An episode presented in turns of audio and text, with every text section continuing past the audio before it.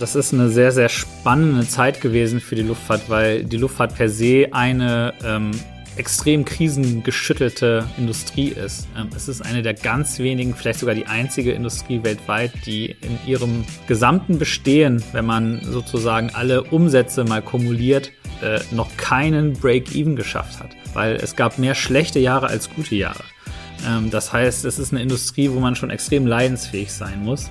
Und die Pandemie hat jetzt nochmal so den, den, den absoluten Klopper gegeben. Also das war einfach finanziell, strategisch eine unglaublich auch spannende Zeit. Was hat das halt auch mit den Airlines gemacht?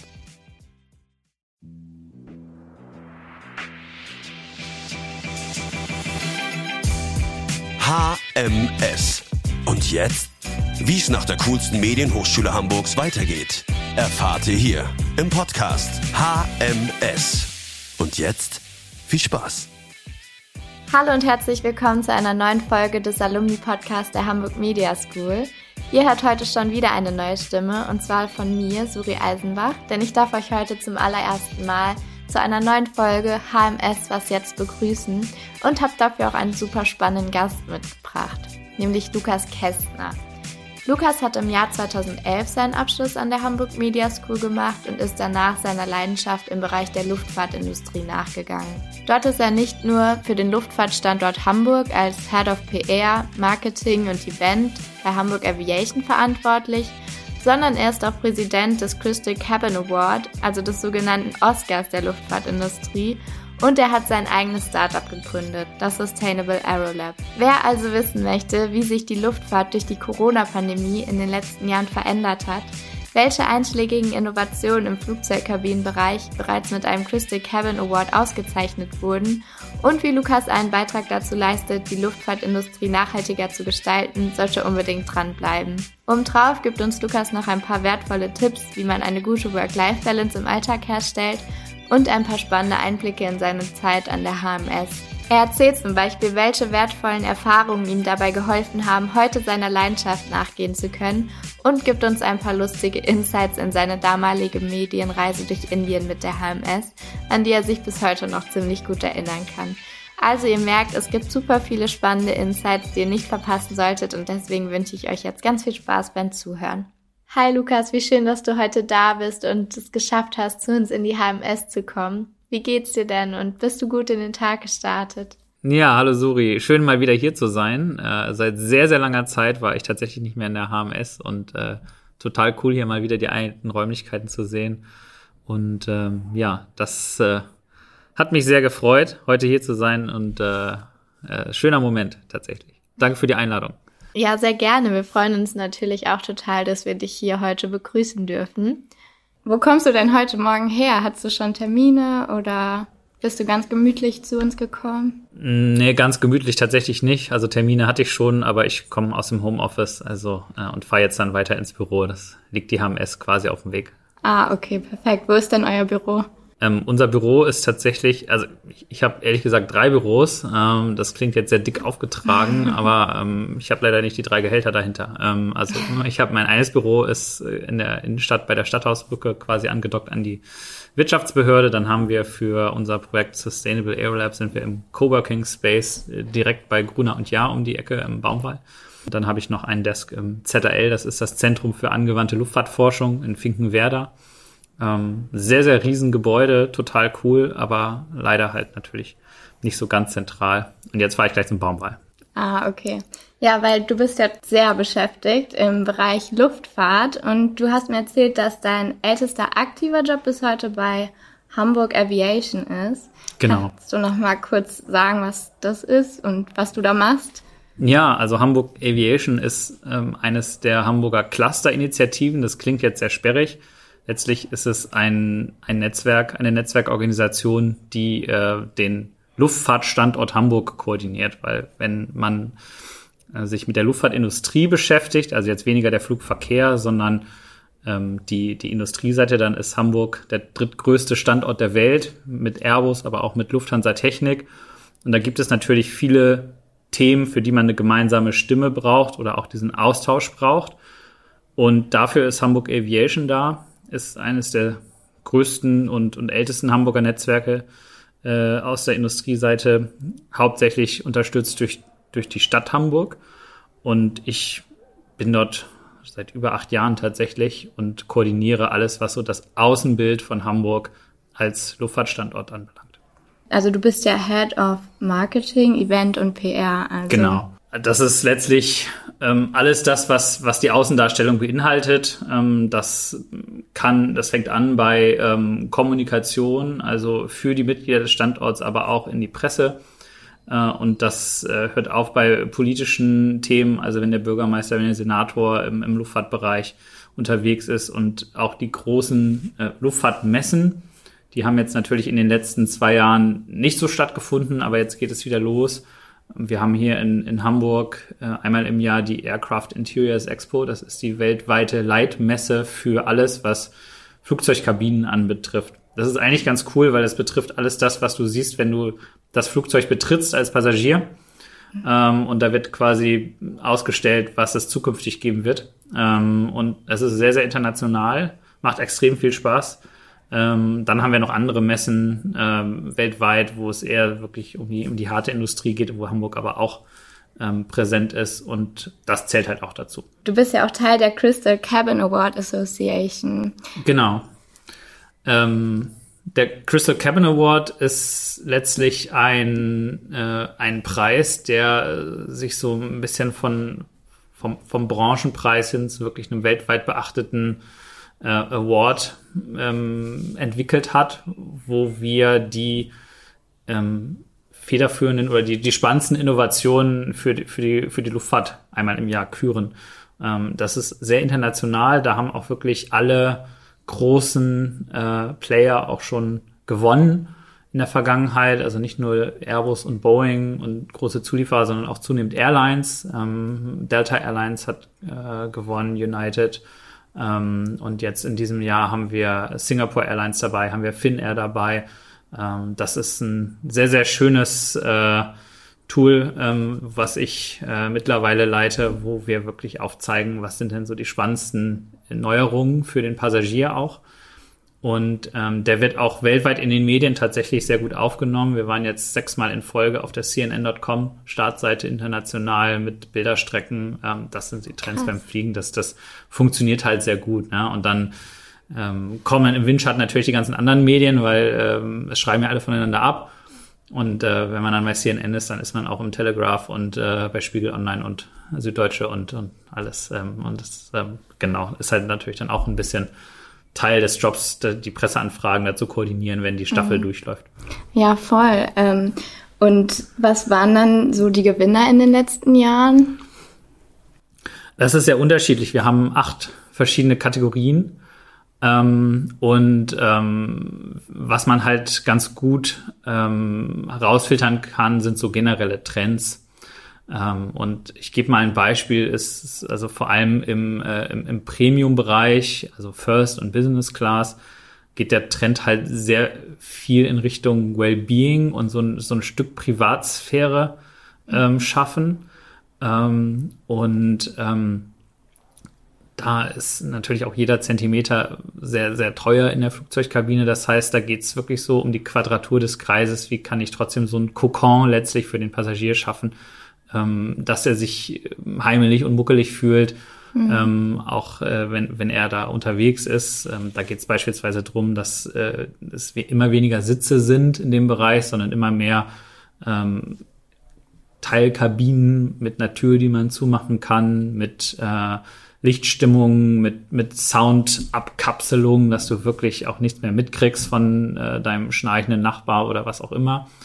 Ähm, dann im Economy-Bereich, ähm, also in der, in der sogenannten Holzklasse, ist es halt sehr viel natürlich auch äh, im Bereich Effizienz, ähm, was, was passiert. Das heißt, wie, wie bekomme ich alles leichter, dünner, ähm, einfacher im Handling. Mhm. Ähm, und ähm, was wir auch noch sehr viel sehen, ist gerade im Bereich äh, In-Flight Entertainment, was halt auch so einen Bezug beispielsweise hat hier zum zum Medienbereich der, äh, der, äh, der HMS ist, ähm, dass ähm, es ja immer mehr so ist, dass der Passagier mit seinem eigenen Device an Bord geht. Ja? Mhm. Das heißt, es ist nicht mehr so wie früher, dass ich irgendwie gucke, was läuft denn da im Bordfernsehen auf meinem Flug in die USA, sondern ich habe mein Handy dabei, mein Smartphone, ich habe oft dann noch das iPad dabei.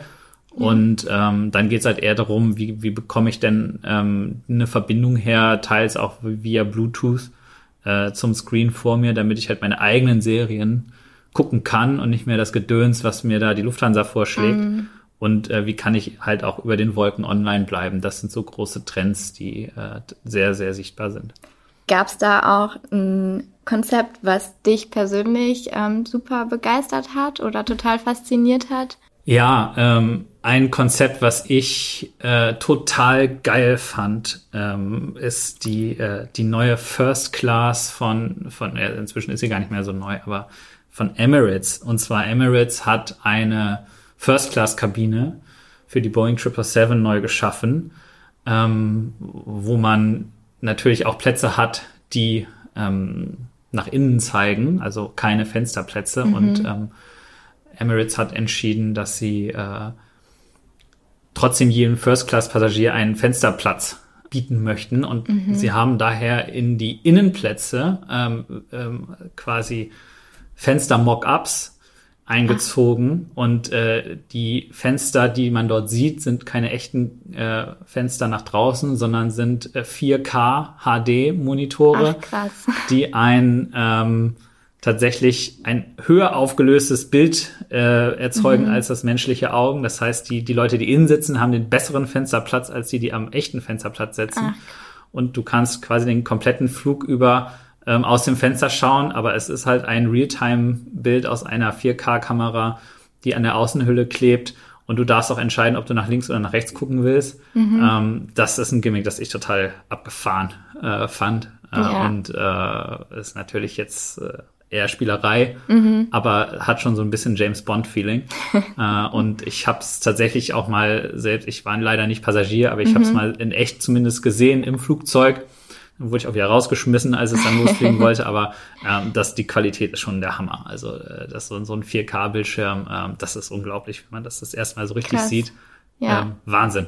Ich habe auch gesehen, ähm, ich habe mir jetzt die letzten den letzten Crystal Cabin Award mal angeschaut und ich habe gemerkt, dass ähm, viele Konzepte jetzt auch auf Sicherheit und ähm, Hygiene äh, ausgelegt waren. Hm, ich meine, die ganze Branche, in der du jetzt steckst, wurde ja auch sehr stark von der Pandemie getroffen. Ähm, was sind so deine Einschätzungen? Wie wird sich das weiterentwickeln? Und oder wie hast du dich auch so in den letzten Jahren oder während der Pandemie gefühlt?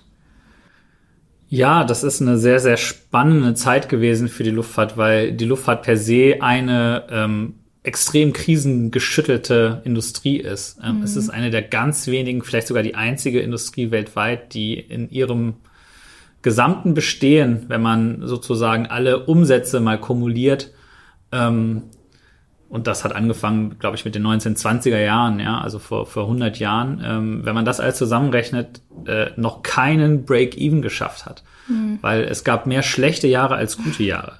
Ähm, das heißt, es ist eine Industrie, wo man schon extrem leidensfähig sein muss. Und ja. die Pandemie hat jetzt nochmal so den, den, den absoluten Klopper gegeben. Ähm, und ähm, also das war einfach äh, finanziell, strategisch eine unglaublich auch spannende Zeit. Was hat das halt auch mit den Airlines gemacht? Ähm, und ähm, für den Passagier oder, oder sag ich mal, für den Passagierbetrieb hat sich dieses Sicherheitskonzept dadurch nochmal erweitert, weil sicheres Fliegen war in der Vergangenheit immer salopp gesagt, ich, ich möchte wissen, dass das Flugzeug definitiv nicht abstürzt. Ja. Sicheres Fliegen heißt jetzt aber auch zusätzlich, ich möchte sicher gehen, dass ich mich nicht infiziere an Bord. Mhm. Ähm, und ähm, da gab es eine Menge von, von Technologien, ähm, die entwickelt wurden, viele auch sehr, sehr smart. Also das, das war sehr kreativ. Wir haben allerdings gesehen, dass, dass sehr wenig davon umgesetzt wurde weil mhm. die Airlines natürlich bestrebt sind, möglichst wenig an zusätzlicher Hardware zu installieren. Ähm, das muss man letztlich am Ende ja wieder rausschmeißen. Ja. Ähm, und wir sehen auch, dass die, ähm, dass die Leute, auch die Passagiere, das siehst du auch in der Gesellschaft, inzwischen Pandemie müde sind. Das heißt, alle möchten wieder zurück in die Normalität. Die Airlines möchten das, mhm. auch aus Umsatzgründen, aber die Passagiere ja. möchten das auch. Ähm, und daher gehe ich mal davon aus, uns wird sicherlich dieses Thema Maske an Bord noch länger begleiten. Mhm. Wir werden sicherlich auch dieses Thema Hygiene ähm, an Bord noch viel stärker implementiert sehen, aber eher so als Skalierungsmittel. Ja, also ich, ich werde die, die, man wird das ein bisschen runterfahren, wenn es gerade kein äh, keine Pandemie oder, oder keine größeren Infektionen gibt.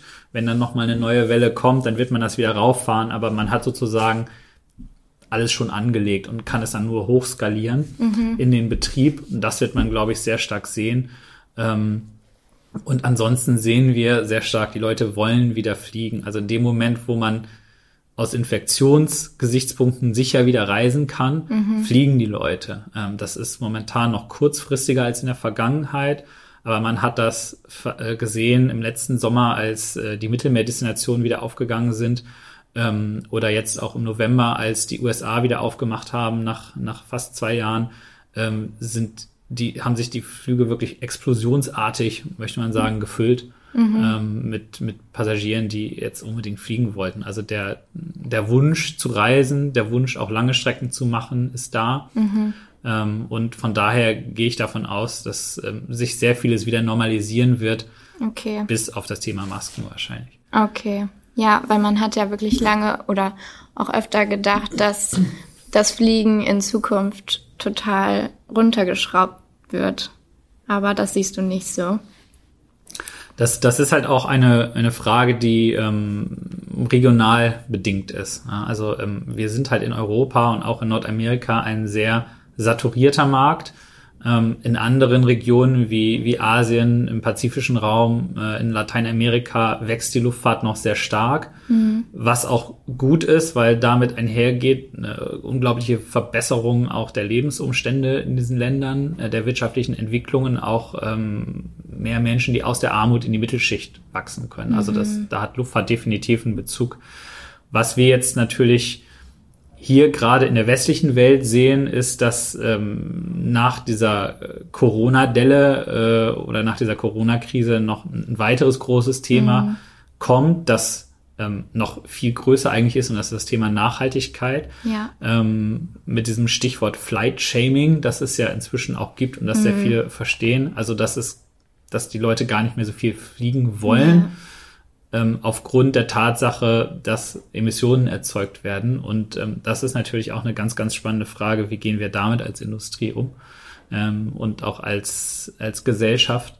Ähm, wie, wie wägen wir quasi ab zwischen den Mehrwerten der Luftfahrt und gleichzeitig aber auch den äh, Themen wie Emissionen? Also ähm, wie, wie kann man letztlich das Fliegen wieder akzeptabler machen, auch für den Planeten? Hm. Ja, das ist ja auch für dich persönlich ein sehr wichtiges Thema, oder? Du hast ja vor einem Jahr das Sustainable Aero Lab gegründet, was ein Startup ist, was sich eben auch für die nachhaltige Entwicklung der Luftfahrt einsetzt. Kannst du noch mal genau erklären, was du, was ihr da macht? Ja, das, das Sustainable Aero Lab ist ein unglaublich spannendes Projekt. Es ist letztlich ein Accelerator für Startups ähm, der ganz international denkt. Also ähm, wir sind zwar in Hamburg verwurzelt, aber wir sind jetzt kein, kein Hamburg-basiertes äh, Programm.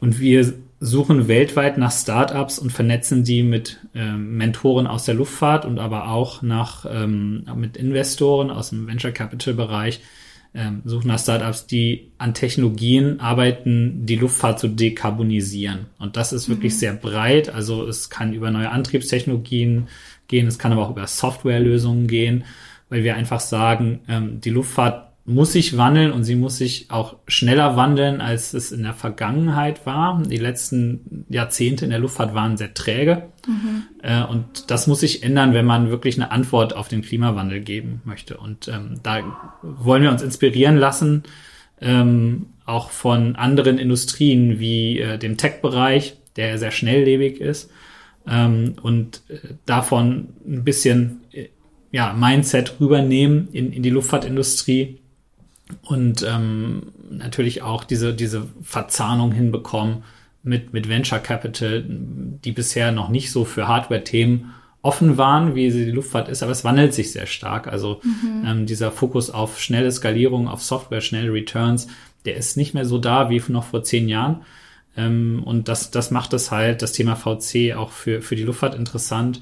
Und auch die klassischen Akteure müssen sich letztlich neu orientieren, wenn ähm, es um emissionsfreies Fliegen geht, weil man neue Zulieferer, neue Technologien, neue Verfahren benötigt, die man jetzt ja noch gar nicht hat. Es ist ja im, im Gegenzug zum beispielsweise der Automobilindustrie, wo sehr viel jetzt Elektromobilität auch nach vorne kommt, mhm. sind diese ganzen Entscheidungen noch nicht getroffen in der Luftfahrt, weil es deutlich komplizierter ist als im, im Automobilbereich, wo du einfach nur nach vorne fahren musst aber nicht noch gleichzeitig in die dritte Dimension muss und das Gewicht quasi noch rausstemmen musst in die Luft, ähm, ist das, ist das ein sehr, sehr spannendes und, und komplexes Feld. Und mhm. ähm, deshalb haben wir dieses Programm gegründet, um gesagt haben, wir möchten einen Teil dazu beitragen, ähm, dass das Fliegen von morgen mit zu erschaffen.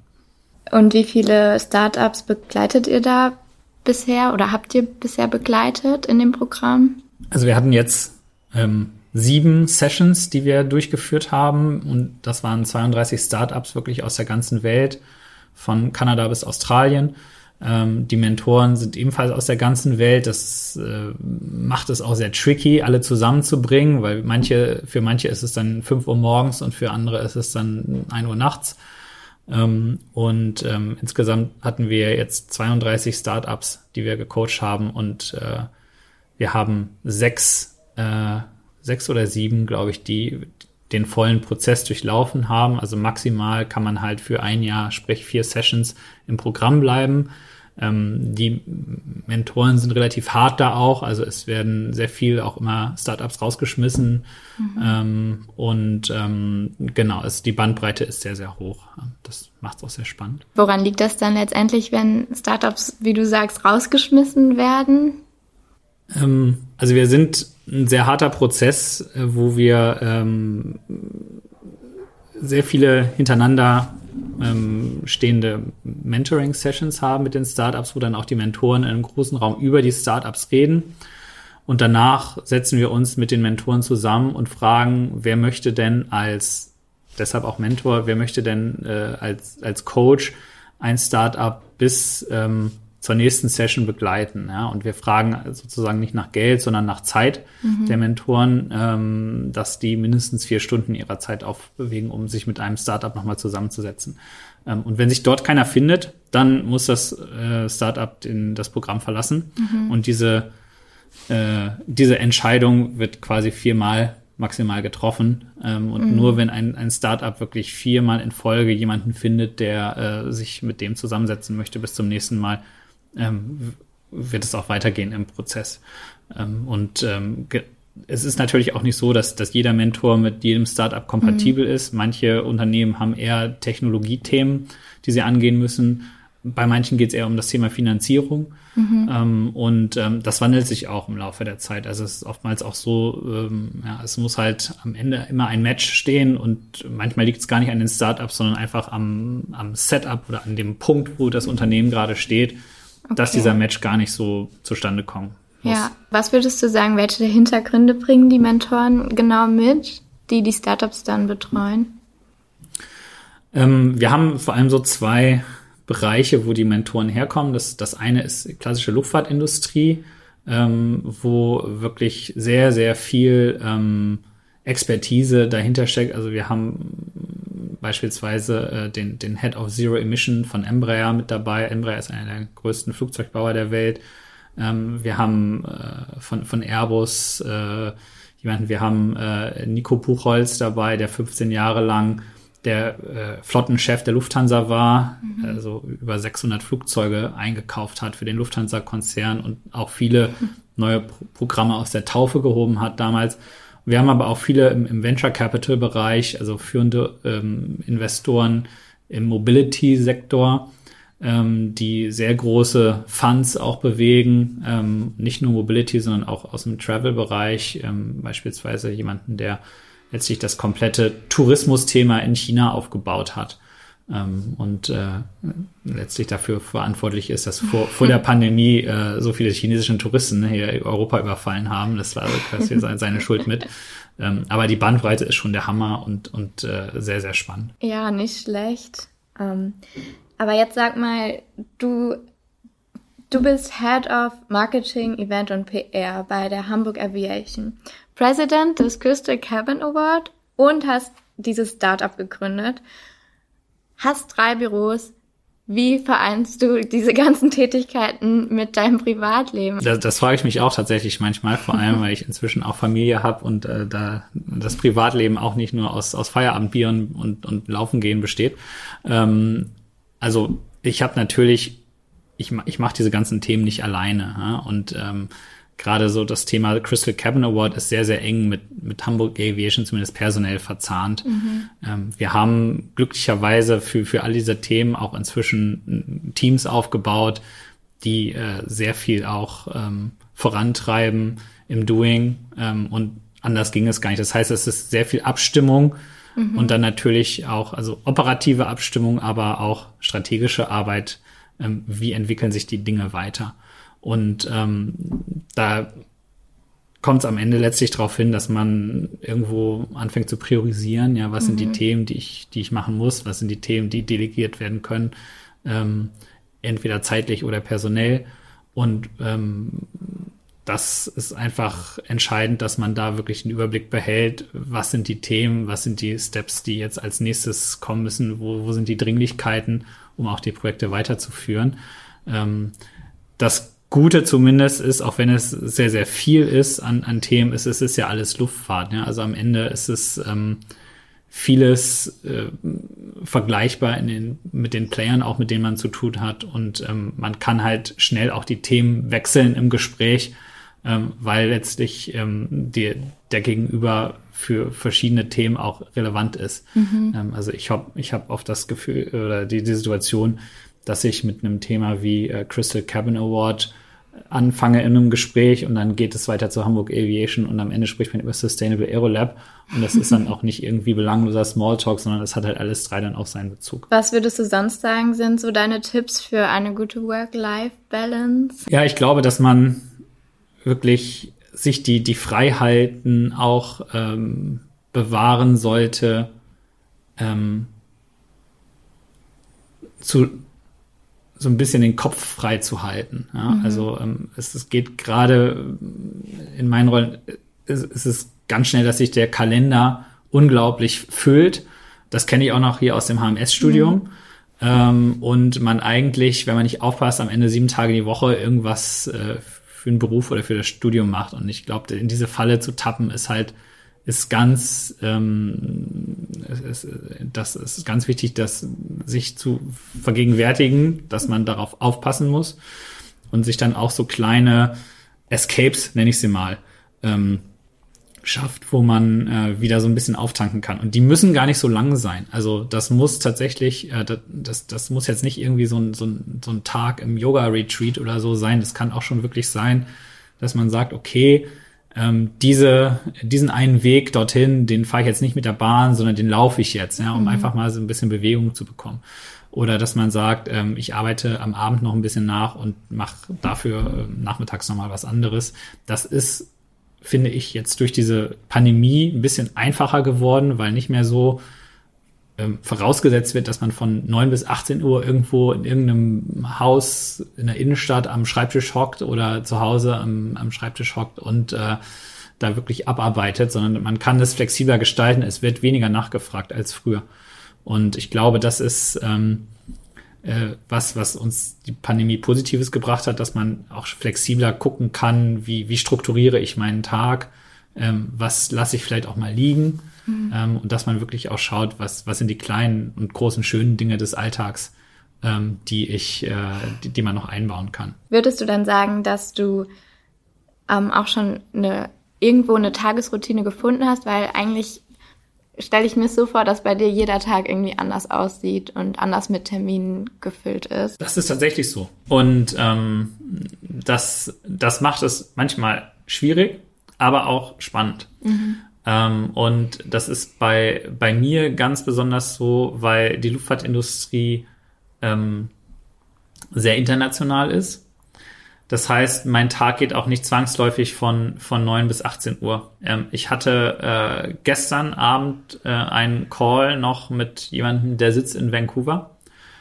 Und ähm, wenn es bei dem 9 Uhr morgens ist, ist es bei mir schon 18 Uhr. So, was mache ich denn da? Mhm. Ähm, ja, und dann habe ich halt, das ist halt dieses, dieses Thema Flexibilität ist, ist key, ja. Ähm, äh, dann, dann habe ich halt um 21.30 Uhr nochmal eine halbe Stunde mit dem telefoniert. Aber natürlich muss man das dann auch irgendwie koordinieren. Äh, auch um 21.30 Uhr hat man ja in der Regel noch was anderes zu tun. Ähm, und äh, das ist tatsächlich äh, das Spannende. Ähm, und, und weil natürlich auch immer wieder ähm, Ad-Hoc-Themen ran, reinkommen, die ich nicht äh, depriorisieren kann, beispielsweise. Mhm. Ja, also irgendwas, was der Hamburger Wirtschaftssenator möchte. Da kann ich jetzt nicht irgendwie sagen, ah, komm mal in zwei Wochen nochmal, mhm. sondern das ist dann schon, dann verschieben sich die Prioritäten oder äh, wie gesagt eine Anfrage von CNN oder so, ähm, wo man dann halt kurzfristig reagieren muss und nochmal umstellen muss. Ähm, und das, das ist für mich aber auch so ein bisschen das, das Salz in der Suppe. Ist, ist, ist ähm, kein Tag ist wie der andere. Ähm, es sind immer irgendwie spannende Termine drunter und, und, und spannende äh, Themen und äh, das macht's aber auch ähm, ja so schön. Also ich bin jetzt wie gesagt bei Hamburg Aviation seit über acht Jahren. Das wäre ich nicht, wenn ich seitdem immer das Gleiche gewesen wäre. Ja, und ich habe am Anfang, als ich dort angefangen habe, habe ich gesagt, ach, das machst du jetzt mal zwei Jahre und dann schaust du, wie es weitergeht, wie du dich weiter orientieren möchtest. Aber ähm, es hat sich so viel getan und, und so viel weiterentwickelt in der Zeit und so viele Themen, die man sich auch irgendwo selbst geschaffen hat, ähm, dass es einfach unglaublich spannend geblieben ist und diese Freiheit, auch das zu tun, worauf ich Lust habe, die schätze ich sehr, weil die natürlich auch nicht in jedem Job gegeben ist. Ja, kann ich voll gut nachvollziehen. Das klingt super spannend. Das heißt, dein Plan war es gar nicht so lange in diesem Bereich zu bleiben und es hat sich jetzt so entwickelt. Aber wie bist du überhaupt dorthin gekommen? Also hattest du schon immer den Wunsch, in Richtung Luftfahrt zu gehen oder was hat dich dahin verschlagen? Ja, den Wunsch hatte ich eigentlich in der Vergangenheit eher was mit Medien zu machen. Deshalb bin ich ja auch in der, in der HMS gelandet, was, was eine super Entscheidung war. Also ich äh, bin nach wie vor extrem medienaffin und äh, finde die HMS ganz großartig. Ähm, ich habe danach, nach meinem MBA, ähm, zwei Jahre im, im Consulting-Bereich gearbeitet bei einer kleinen Hamburger Agentur, die so ein bisschen Spin-off von Gruner und Jahr war und mhm. sehr viele spannende Themen gemacht rund um das Thema, also rund um Startups und auch um Energiewende ähm, für, für auch große Medienmarken gearbeitet, auch im Social-Media-Bereich ähm, und ähm, hatte aber immer so ein bisschen den Wunsch, nochmal was mit Luftfahrt zu machen, weil ähm, das seit jeher so ein Herzensthema von mir war. Also ich bin so ein furchtbarer Luftfahrtfreak und äh, dachte irgendwie so, ah, das, das reizt mich mal nochmal so ein bisschen. Und ich hatte dann äh, nach zwei Jahren das Angebot tatsächlich äh, die Geschäftsführung zu übernehmen mhm. äh, für meinen äh, damaligen Arbeitgeber, was äh, eine super Ehre tatsächlich für mich war. Mhm. Ich habe mich dann aber letztens, letztlich dagegen entschieden, weil ich gedacht habe, ich, ich stehe nicht so zu, zu 100 20, 120 Prozent dahinter, ähm, äh, das wirklich so zu machen, wie es wie es das Unternehmen wahrscheinlich gebraucht hätte, um äh, wirklich sich weiterzuentwickeln. Ja, ich, ich wollte das dann, wenn, auch wirklich mit, mit Herzblut machen und mhm. dafür dann auch quasi einstehen können. Und irgendwo hat mir das ein bisschen gefehlt. Und deshalb habe ich gedacht, so, was ist eigentlich so das, wo du dieses Herzblut hättest? Und so bin ich dann in der, äh, in, in, in der Luftfahrt gelandet und habe über das Netzwerk ähm, über mein privates Netzwerk in dieser Ausschreibung von Hamburg Aviation damals weitergeleitet bekommen. Ich kannte Hamburg Aviation nicht und das war eine ganz mm, Stelle für PR und, und Marketing. Und dann habe ich gedacht, so, ja, Pressemitteilung finde ich eigentlich auch langweilig. Ähm, da steht irgendwie nie was Spannendes drin und es ist immer nur Abstimmungshickhack. Ähm, naja, dann, dann habe ich mich dann mal beworben, um einfach mal zu gucken, was das da ist. Mhm. Und ähm, hatte dann aber ein sehr cooles Interview, weil ähm, der damalige Geschäftsführer, das war der Gründungsgeschäftsführer, der jetzt auch in längstem Ruhestand ist, mir sehr viel erzählt hat über die Luftfahrt in Hamburg und vieles davon wusste ich natürlich schon, aber vieles halt auch nicht. Und ich bin damals nach Hause gegangen und habe gedacht, das ist ja interessant, dass ich das nicht weiß, weil ich bin mhm. doch eigentlich die absolute Kernzielgruppe. Ja, ich wohne in Hamburg, ich habe einen Studienabschluss und äh, interessiere mich für Luftfahrt. Ich muss das doch wissen. Ähm, und das war so ein bisschen meine Motivation zu sagen, ach, ich, dann mache ich jetzt mal diesen Job und versuche das mal zu ändern. Und dann sehe ich mal weiter. Und äh, naja, jetzt bin ich da irgendwie immer noch hängen geblieben. Aber äh, wie gesagt, es ist extrem spannend, jeder Tag ist anders und äh, inhaltlich extrem vielfältig. Nicht schlecht, aber woher kommt denn dieser Herzenswunsch für die Luftfahrt oder dein Interesse? Ja, das kann ich gar nicht so genau sagen. Also ich, äh, ich, ich, ich fand es immer schon ein extrem spannendes Feld. Ich, ich reise sehr gerne. Ähm, ich bin sehr interessiert auch an, an anderen Kulturen, an anderen Ländern. Ähm, und die Luftfahrt ist natürlich ein Enabler dafür, ähm, der das erst ermöglicht, auch solche ähm, Reisen oder auch generell Karrieren zu tätigen. Ähm, es ist eine unglaublich faszinierende Industrie, weil es ein, ein Räderwerk aus ganz, ganz vielen Elementen äh, sind, äh, um ähm, ein, einen Flug äh, absolvieren zu können. Ja, also äh, was ich, wenn es jetzt Februar ist, vier Grad und Nebel, dann kann ich trotzdem von Hamburg nach Frankfurt fliegen. Äh, mhm. innerhalb von 45 Minuten, ja, wie es im Flugplan steht. Äh, und der Flugplan wurde vielleicht drei Jahre vorher mal geschrieben. Ähm, wenn man sich mal so vergegenwärtigt und da drin sind halt auch noch 180 Passagiere plus deren Gepäck und sonstigen Tralala, ähm, das ist schon eine unglaubliche Leistung, das so hinzubekommen, dass das nicht nur einmal funktioniert, sondern jeden Tag aufs Neue funktioniert. Und ähm, das ist unglaublich spannend. Was ich auch sagen kann, ist, dass es eine Branche ist, die, wo du sehr viele Leute findest, die das wirklich mit, mit Herzblut machen. Also es gibt wirklich sehr viele Freaks in, in diesem, das ist jetzt gar nicht abwertend gemeint, sondern ja. das ist einfach äh, toll zu sehen, wie, wie es unglaublich viele Personen halt in dieser Industrie gibt, die, ähm, äh, die das wirklich aus, aus Leidenschaft machen, ihren Job und wo der Job ähm, also kein Beruf, sondern eher Berufung ist. Und das, das macht halt auch extrem äh, charmant. Und wie ich schon gesagt hatte, es ist eine Branche, wo man die sehr viel leiden muss, auch immer wieder. Mhm. Ähm, und das schweißt aber natürlich auch so ein bisschen zusammen. Ja, jetzt äh, haben wir äh, die, die Covid-Pandemie überlebt. Ja. Ähm, und ähm, das, das ist einfach äh, dadurch auch so, so ein bisschen so, so ein Invincible Spirit, der dann irgendwann entsteht, ähm, was das Ganze auch noch so ein bisschen speziell macht. Was hast du an der HMS gelernt, was du jetzt wirklich mitnehmen konntest in deinen Beruf? Also was ich an der HMS total cool fand im Nachhinein ist, dass es, es, ist, es ist sehr intensiv, das Studium. Man kann eigentlich nicht so richtig durchschnaufen. Und du schaffst das nur, wenn du richtig priorisieren äh, kannst und lernst. Ähm, und wenn ich das nicht könnte, wäre ich äh, beruflich längst untergegangen also auch bezüglich Work-Life-Balance, ja, dann hätte ich wahrscheinlich schon irgendwie, äh, was weiß ich, Burnout oder sonst was gehabt. Also das, da auf, die, auf diese, diese, in diese Schule ähm, macht die HMS wirklich ein, eine super Vorbereitung, dass man wirklich ähm, lernt, das Relevante vom, vom Irrelevanten zu trennen, zu hinterfragen und dadurch, dass diese Kurse ja oder dass die, dass die Jahrgänge auch relativ klein sind, ähm, hat man halt auch Zeit, ähm, die Dinge gründlich mal anzugehen und auch Fragen zu stellen und auch zu diskutieren. Ähm, und das hat mir beispielsweise ganz viel im, im BWL-Bereich gebracht, ähm, um einfach zu verstehen, wie funktioniert denn überhaupt äh, ja, Betriebswirtschaft. Ich habe ähm, vorher in, in München studiert an der LMU mhm. und ähm, hatte BWL im Nebenfach. Da sind wir damals ins Audimax gegangen. Da waren 800 Personen drin, also 500 die das im Hauptstudium pro Jahrgang gemacht haben und äh, 300 im Nebenfach. Ähm, da gab es keine Zeit für Fragen zu stellen. Ja? Also das ist, das war dann, ob, ob der Nebenfachtyp da äh, oben im, im, auf der Empore durch die Klausur fällt oder nicht das, das war natürlich dem Professor völlig Wumpe, weil äh, selbst wenn irgendwo die Klausur äh, den BWL-Jahrgang durch den Wolf dreht, dann ist am Ende immer noch 240 Personen über äh, die in diesem Jahrgang, die das im Hauptstudium machen. Und dann sagt der Professor halt, naja, ist halt äh, hartes Brot, aber that's life, so äh, jetzt geht's weiter mit Investitionen und Finanzierung. Folie 15.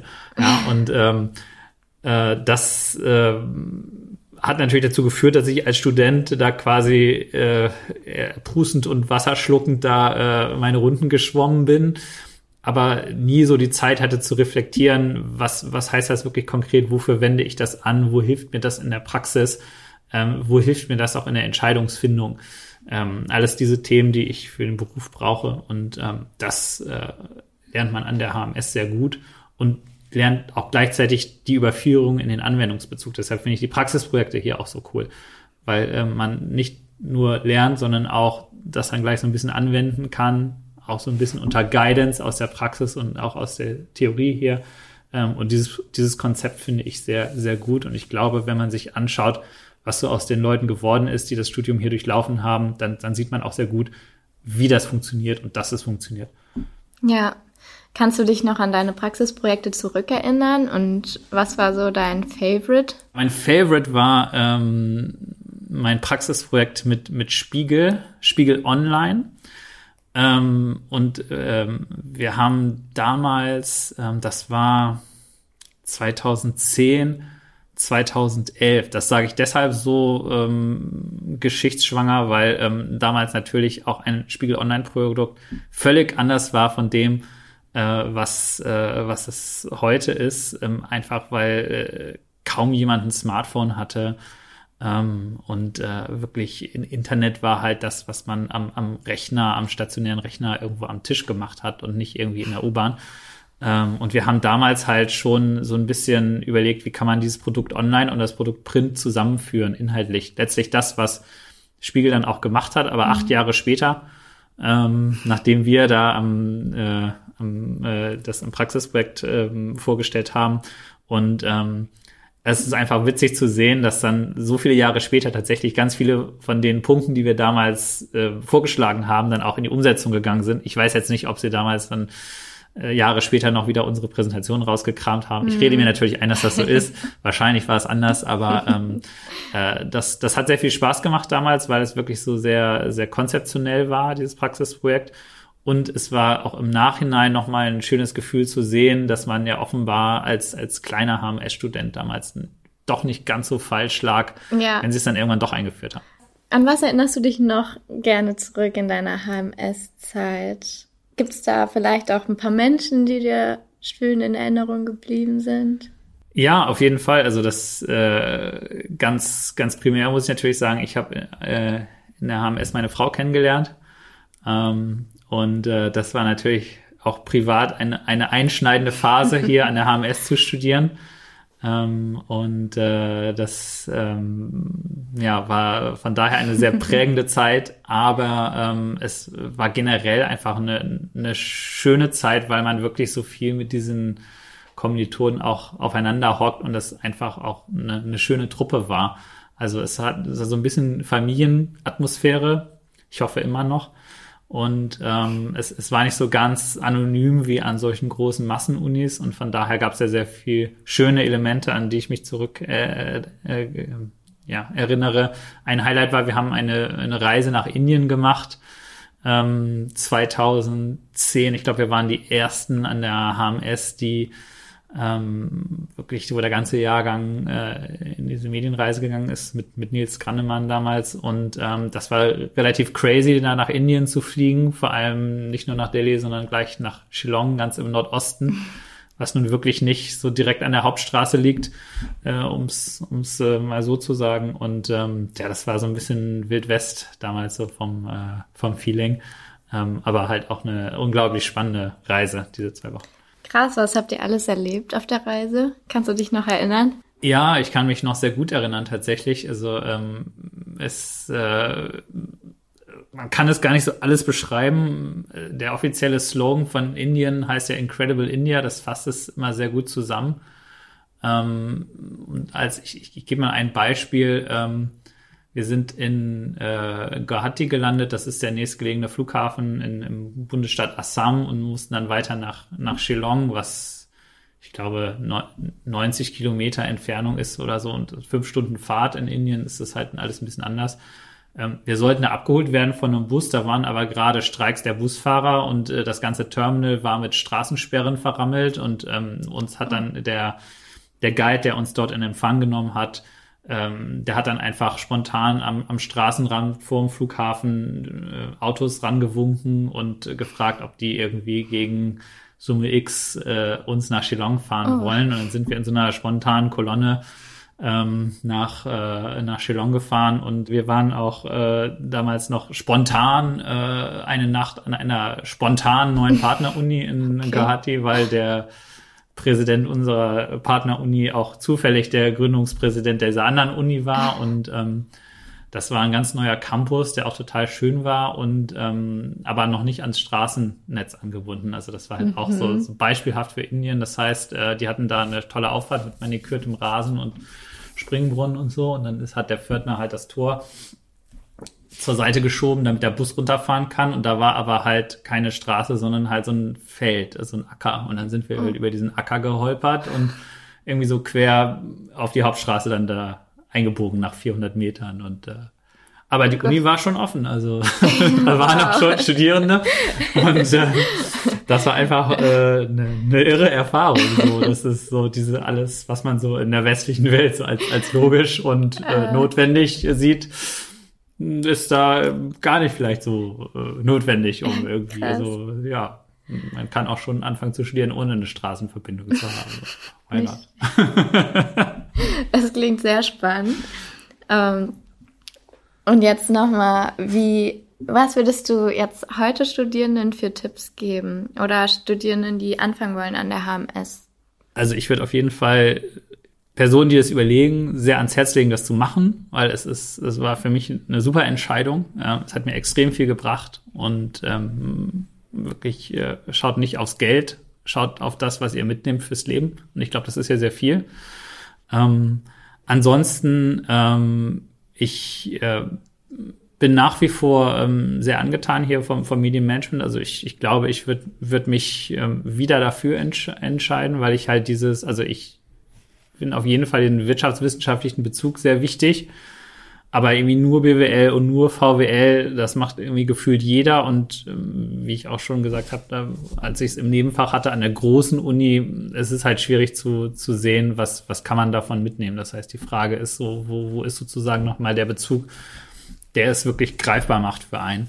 Ähm, und ähm, das ist auch schwierig, glaube ich, von Anfang an zu wissen. Deshalb, ähm, man, man kann auch erstmal was anderes studieren und, und schauen, wie, wie man so ankommt im universitären Leben. Ich finde, es ist heute sehr viel verschult, dass man irgendwie das Gefühl hat, oh, jetzt muss ich irgendwas im Bachelor studieren, was dann irgendwie total prägend für mich ist. Und man erzeugt natürlich einen sehr großen Druck für einen. So, ah, das Studium, das muss sitzen. Das ist ja irgendwie das Studium und wichtig. Und ich glaube, man, man kann noch mal immer wieder wechseln und man sollte das gar nicht so dramatisch sehen, ja, dass das irgendwie so alles prägt für, für das Leben. Also siehe mein Beispiel, ich, ich mache jetzt nichts explizit mit Medien und trotzdem habe ich das Gefühl, dass mir jede Woche, fast jeden Tag das HMS-Studium noch was bringt. Ähm, und ähm, genau, und ähm, ich habe auch im, im Erststudium, ich habe vorher Kommunikationswissenschaft studiert und das ist ein Studium, was irgendwie, wo ich gesagt habe, das, das würde ich nicht nochmal machen, ne? weil es einfach, ich habe da zu wenig mitgenommen. Mhm. Ähm, und, äh, und das ist halt auch okay, zu so einer Erkenntnis zu kommen. Also dann nicht irgendwo in, äh, äh in Quarter-Life-Crisis verfallen, sondern äh, es, es geht immer wieder weiter und, und die, die Umwege äh, sind das, was das Leben auch spannend macht. Und äh, es, es muss nicht immer alles linear sein. Ja, klar, sind ja auch alles Erfahrungen, die man damit macht. Und wie sehen, wie sehen jetzt deine Pläne für die Zukunft aus? Also für die nahe Zukunft ist es erstmal so, dass ich äh, nochmal äh, vier Monate in Elternzeit gehen werde. Ah. Jetzt unser zweites Kind bekommen letztes Jahr und äh, ich mache jetzt Schlagabtausch mit meiner Frau. Ähm, die, die, wird wieder anfangen und ähm, hat da auch äh, sehr viel den, den Rücken freigehalten. Also äh, mhm. vielen Dank auch in, an der Hinsicht. Ähm, das ist äh, auch für sie natürlich äh, eine taffe Zeit gewesen, jetzt mit zwei, wir haben jetzt zwei Kinder. Das ist auch nochmal ein anderer Schnack als mit einem Kind. Und ähm, deshalb freue ich mich tatsächlich, den, den Sommer mal mit was ganz anderem zu, ähm, zu verbringen, ähm, mental auch. Und ansonsten ähm, beruflich, wir haben jetzt den, den Crystal Cabin Award im Juni nochmal vor der Brust hier als äh, Preisverleihung im im physischen tatsächlich seit Ach. zwei Jahren wieder. Ähm, das heißt, äh, wir sind da zurück im Leben. Das ist nochmal ein großes Event, wo ich mich aber auch sehr darauf freue, wirklich, dass wir es jetzt geschafft haben, äh, die, die Strecke zu überstehen. Und dann ist es natürlich auch das, das große Thema, wie geht's mit dem Sustainable Aerolab weiter in der Zukunft? Mhm. Wir haben jetzt ja die ersten zwei Jahre ähm, mit Ende diesen Jahres äh, in den Büchern und ähm, es ist, wie gesagt, noch ein relativ junges Projekt. Wir möchten natürlich auch, dass es weitergeht und äh, noch größer wird und ähm, ja, noch spannender kann es eigentlich gar nicht werden, weil es ist schon super spannend. ähm, aber ähm, ja, die, die Zukunft des Fliegen oder emissionsfreies Fliegen ist natürlich das Zukunftsthema. Ja. Ähm, und es ist ein unglaublich spannendes Feld, das, äh, wenn man sich da mal erstmal so ein bisschen reingewühlt hat, einen auch nicht mehr loslässt. Es ist einfach äh, ungl unglaublich vielfältig und, und äh, spannend. Ja, das glaube ich. Wo findet der nächste Crystal Cabin Award statt? Der findet immer in Hamburg statt. Okay. Äh, im, äh, im, im Rahmen der Aircraft Interiors, der, der Weltleitmesse. Und wir werden es diesmal im Altona Kai-Speicher haben. Mhm. Äh, wir waren im, das vergangene Mal in der Handelskammer im Börsensaal. Das hat auch echt Bums, weil das ein rieses, riesen Gebäude ist. Ähm, ist natürlich auch äh, ordentlicher Knalleffekt auf dem Konto ähm, und ähm, wir gehen diesmal in den, in den Kai-Speicher, weil ähm, die Verleihung im Juni ist. Die, die Messe ist in den Juni gerutscht. Das sind noch die, die Pandemie-Nachwehen. Mhm. Und wir glauben einfach, dass ähm, dadurch, dass es, obwohl es eine Abendveranstaltung ist, noch zu Tageslichtzeit sein wird, wir glauben einfach, dass die Leute das schätzen wissen, wenn sie nach einem Tag in den Messehallen nochmal ein Bierchen äh, an der Elbe, außen, Terrasse, im Sonnenlicht trinken können. Ja. Ähm, anstatt im nächsten Gebäude ohne Tageslicht zu sein. Und deshalb machen wir es an der Elbe, versuchen da so ein bisschen eine Sommerparty draus zu machen. Das klingt nach einem guten Plan. ich habe jetzt noch eine Abschlussfrage an dich. Ja. Und zwar, ähm, stell dir vor, es ist wieder 2011 Du hast deinen Abschluss an der HMS gemacht und bekommst dein MBA-Zeugnis und bist schon voller Erwartungen, was deine berufliche Zukunft bereithält. Welchen Ratschlag würdest du dir aus heutiger Sicht geben, deinem damaligen Ich? Ich, ich würde, glaube ich, sagen, bleib, bleib entspannt. Ähm, das, das klingt jetzt abgedroschen, aber ähm, natürlich, wenn man den MBA macht, dann äh, ist erstmal die große Frage, oh, was machst du dann beruflich? Und dann möchte man natürlich auch einen total coolen Job-Einstieg haben. Und ich, ich weiß nicht, wie es jetzt momentan ist, aber bei, bei uns damals waren da so die großen Namen halt Runa und Ja, Axel Springer, äh, so die ähm, dann auch so teilweise schon Google und Facebook und so und, und äh, wer, wer hat wo Gespräche und, und oftmals bewerben sich dann natürlich auch mehrere aus einem Jahrgang auf die gleichen Jobs und äh, ähm, und äh, ich, ich, äh, ich, ich würde es aber gar nicht so als, als Meilenstein sehen, sondern es ist wirklich eher eine, eine Reise. Ähm, ich sehe das ja an, an vielen meiner KommilitonInnen der letzten zehn Jahre, ähm, wie die sich auch nochmal verändert haben äh, und äh, welche Wege die schreiten und äh, was halt auch alles so Turns waren, die äh, vor zehn Jahren überhaupt nicht vorhersehbar waren. Mhm. Und das macht es aber auch total cool und spannend und es ist einfach eine Reise. Also ähm, das ist jetzt äh, sozusagen ein Abschnitt an der HMS, der, der super cool ist. Aber ähm, genau, es, es, es bleibt halt eine Reise, ja. Es ist nicht sozusagen abgeschlossen und dann geht's weiter und dann ist es irgendwie für, für immer in diese Richtung, sondern ähm, genau, äh, ich würde da einfach sagen, ähm, nimm alles mit und, und äh, schau, dass du irgendwo viel, weiterhin viel spannende Sachen machst, ähm, weil in expliziter rund um den, den Abschluss war man dann natürlich sehr in dem Modus, ah, Job finden und, ne, ne, ne, und man nimmt sich da sehr ernst. Das ist ein guter Abschluss. Danke für deine Zeit, Lukas. Wir wünschen dir gerne, alles gerne. Gute und auch genieß deine Elternzeit und danke für deine Zeit heute. Sehr gerne, schön hier zu sein. Und auch danke an euch, liebe Zuhörerinnen und Zuhörer. Das war Lukas Kästner, Absolvent der Hamburg Media School, der uns unglaublich viele spannende Einblicke in die Welt der Luftfahrtindustrie mitgebracht hat. Und mir hat das Gespräch super viel Spaß gemacht. Also ich hoffe natürlich, dass auch ihr einige wertvolle Insights mitnehmen konntet. Und wenn ihr noch Fragen, Anmerkungen, Lob oder Kritik habt, könnt ihr euch natürlich gerne jederzeit über unsere E-Mail-Adresse podcast at hamburgmediaschool.com bei uns melden. Lasst gerne eine Bewertung auf Spotify da, wenn es euch gefallen hat, oder folgt dem Podcast, um keine weiteren Updates mehr zu verpassen. Ich bin Suri und ich freue mich schon darauf, euch das nächste Mal zu einer neuen Folge HMS Was jetzt begrüßen zu dürfen. Bis dann!